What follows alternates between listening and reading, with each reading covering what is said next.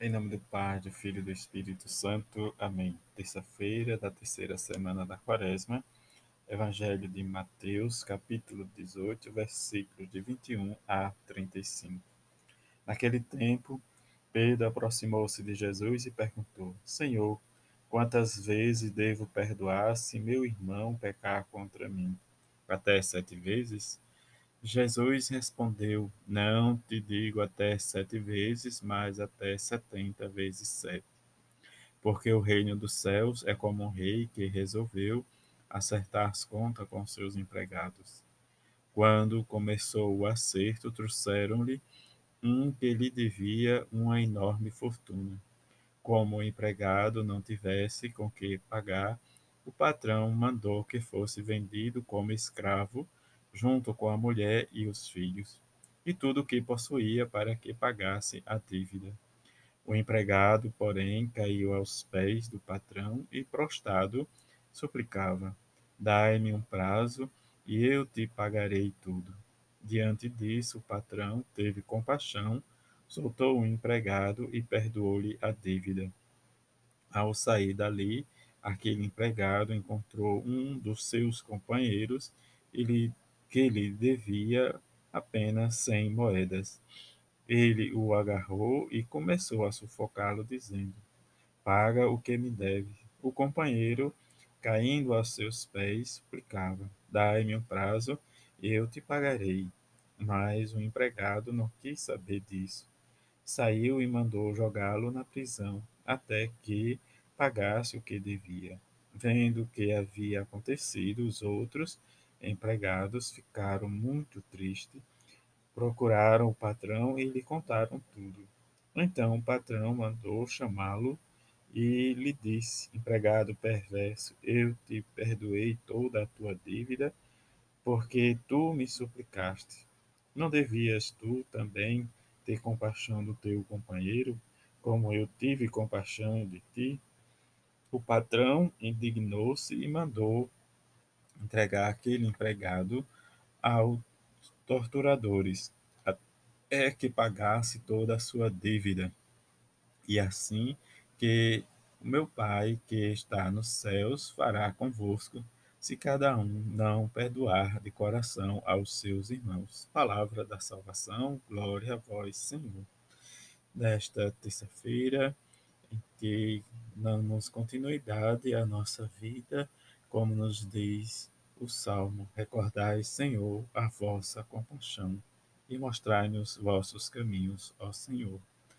Também, diante da primeira leitura que nos fala da, né, da profecia de Daniel, de Azarias, que parou né, de pé e começou a rezar, abrindo a boca, e no meio do fogo, em que Deus o acudiu, né, diz Deus de Isaac, de Abraão,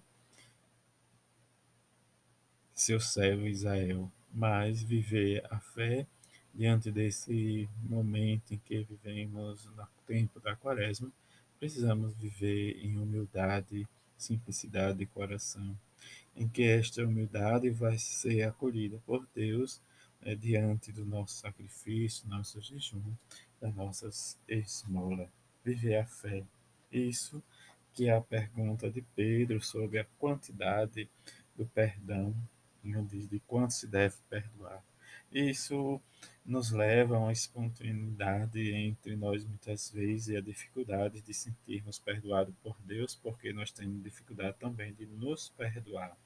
O perdão deve ser dado sempre, e é assim que Deus nos faz e nos ensina por meio de seu Filho, que cada um deve perdoar de coração. Se não for de coração, não há realmente o perdão sem a desculpa de que ele não merece, às vezes, como nós às vezes colocamos.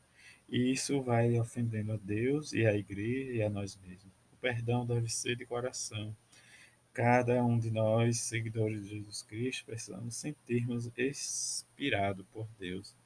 Mesmo diante da fragilidade do nosso irmão mais pobre, do nosso irmão mais fraco na fé, nas suas condições em que recebe a graça de Deus, em que se fecha, mas precisamos estar sempre de coração aberto para viver esta misericórdia. Jesus, ele não vai realmente né, medir as palavras, ou como às vezes nós poderíamos dizer, ele poderia ter minimizado, né, diz a pergunta de Pedro, mas ele vai abrir um, um, caminho dizendo para nós não somente sete, mas setenta vezes sete. E vai nos contar esta parábola deste moço, em que devia essa grande fortuna para o seu patrão, e pediu, suplicou de joelho, e o patrão perdoou. Mas quando ele viu seu companheiro, né, teve dificuldade de perdoar suas 100 medidas, quer dizer, o mínimo do máximo. E aí nós vamos perceber que a oração vai fazer com que nos anime diante das nossas dores. A oração é um remédio contra o pecado. O pecado vai nos afastando da dignidade de filho de Deus. Com isso, precisamos viver a misericórdia e o perdão diante da nossa oração, mas também trazer para a nossa vida os nossos jejuns, as nossas esmolas, para que nos sintamos cada vez mais perdoados por Deus e sintamos cada vez mais próximo desta misericórdia. Que olhemos sempre, porque por mais que seja difícil o perdão, mas nós precisamos olhar a nossa fraqueza, a nossa fragilidade e a grandeza do perdão e da misericórdia de Deus. A igreja sempre vai nos ensinar e nos levar cada vez mais a nos encontrar com Jesus Cristo. Que a Mãe de Jesus nos ajude cada vez mais a fazer a nossa experiência com seu Filho Jesus.